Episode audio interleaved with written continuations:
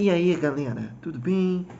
Boa tarde, esse é o meu canal. Aqui eu faço vídeos de aulas sobre direito, do curso de direito e hoje vamos falar de ações possessórias, tá? Vamos começar lá no artigo 560. Jesus, minha voz fosse assim? Ó, beleza, tudo bem vocês? Espero que estejam bem, mas em paz. 560, ações possessórias, bora! Se vocês não viram a aula de posse, entra aí no meu canal, tá aí a aula de posse, uma aula bem completa, com doutrina, com tudo.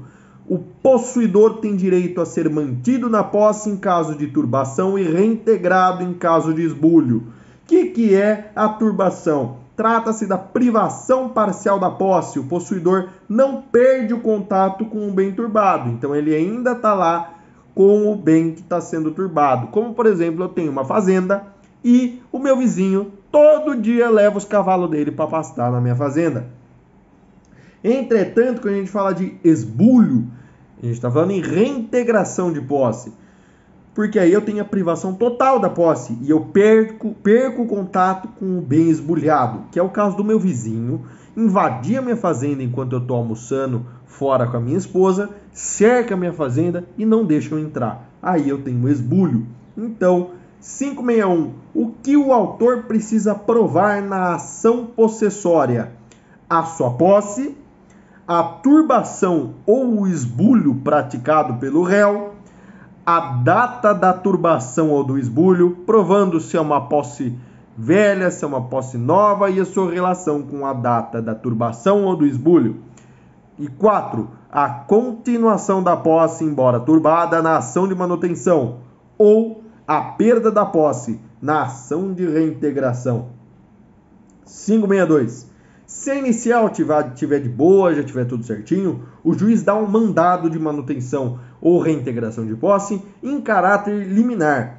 Entretanto, se faltar prova na petição inicial, o juiz marca uma audiência chamada de audiência de justificação prévia, intima o autor e cita o réu para que ele vá na audiência, que é o que fala o 562. Estando a petição inicial devidamente instruída, o juiz deferirá, sem ouvir o réu, a expedição do mandado liminar de manutenção ou de reintegração. Caso contrário, determinará que o autor justifique previamente o alegado, citando-se o réu para comparecer à audiência que for designada. Parágrafo único. Contra as pessoas jurídicas de direito público não será deferida manutenção ou reintegração liminar sem prévia audiência dos representantes judiciais. Claro, né? A administração pública gozando aí dos seus benefícios, das suas benesses processuais. 563. Considerada suficiente a justificação, o juiz fará logo expedir mandado de manutenção de reintegração. Fez a audiência, tá de boa, juiz dá o mandado de reintegração ou manutenção na posse em medida liminar.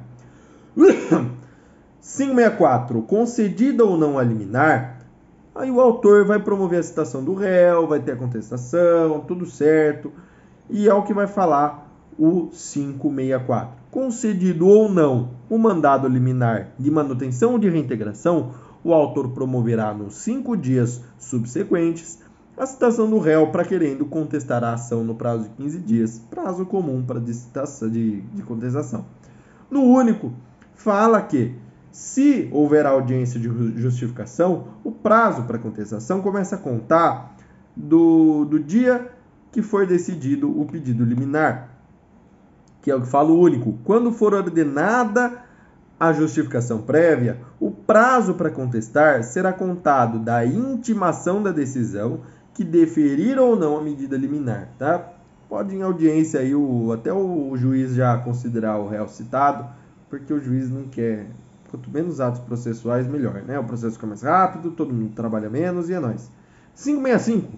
No litígio coletivo pela posse de imóvel, quando o esbulho ou a turbação afirmado na petição inicial houver ocorrido há mais de ano e dia o juiz, antes de apreciar o pedido de concessão da medida liminar, deverá designar audiência de mediação a realizar-se em até 30 dias, que observará os, o disposto nos parágrafos 2 e 4. O que, que é isso?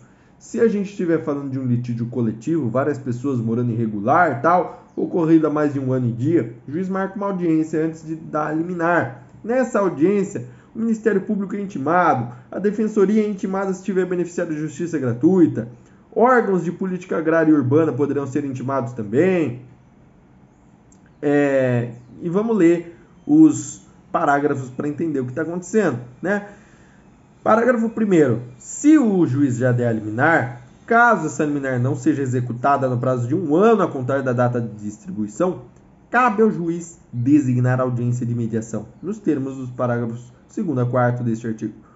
Parágrafo 2. O MP será intimado para comparecer à audiência e a Defensoria Pública será intimada sempre que houver parte beneficiária da gratuidade da justiça.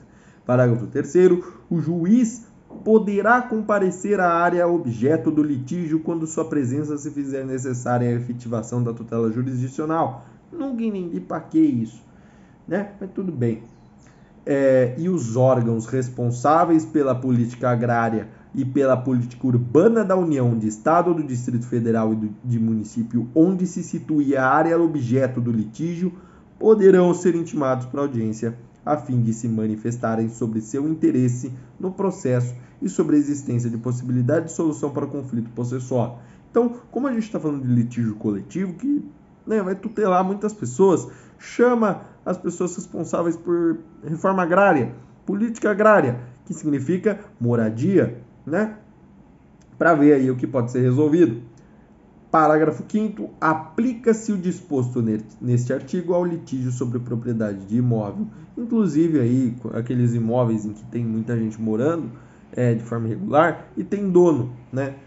É, 566 aplica-se quanto mais o procedimento comum. Deixa eu abrir um resumo aqui e ver se dá. Desde já eu já vou agradecer, já vou falar que eu espero que eu tenha ajudado, porque meu celular a qualquer momento para de gravar, porque está gravando muito vídeo e ele está com a memória cheia. Mas eu queria falar uma coisa importante aqui sobre tempo da posse, né? Se a gente tem uma posse nova que ela aconteceu há menos de um, de um ano, né? O juiz pode mandar reintegrar o proprietário liminarmente e imediatamente. Entretanto, se a gente estiver falando de uma posse velha, um sítio que eu tenho parado lá, quietinho e tal, não vou, né? Aí o juiz não defere a reintegração liminarmente.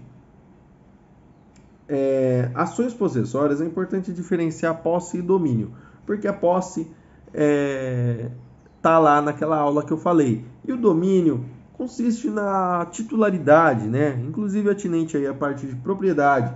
Então, reintegração de posse, eu já tive a posse, perdi a posse e quero ser reintegrado. Reintegração de posse, portanto, é uma posse que já foi perdida. Manutenção de posse é que eu estou perdendo. Ela tá ali. Tem hora que eu perco, tem hora que eu não perco. Estou prestes a perder ela completamente. E essa posse será discutida nessa ação. Tá? São apenas é, alguns, algumas observações importantes no, no, no que se refere aí às ações possessórias, tá? É, lembrar que o mandado liminar só será deferido se caso se trate de posse nova e pode haver aí audiência de justificação prévia possessória para deferir a liminar, tá? Então, aula básica de bem básica mesmo de reintegração e manutenção da posse. No mais, assistam a minha aula sobre posse Ficou bem bacana. Eu espero que eu tenha ajudado.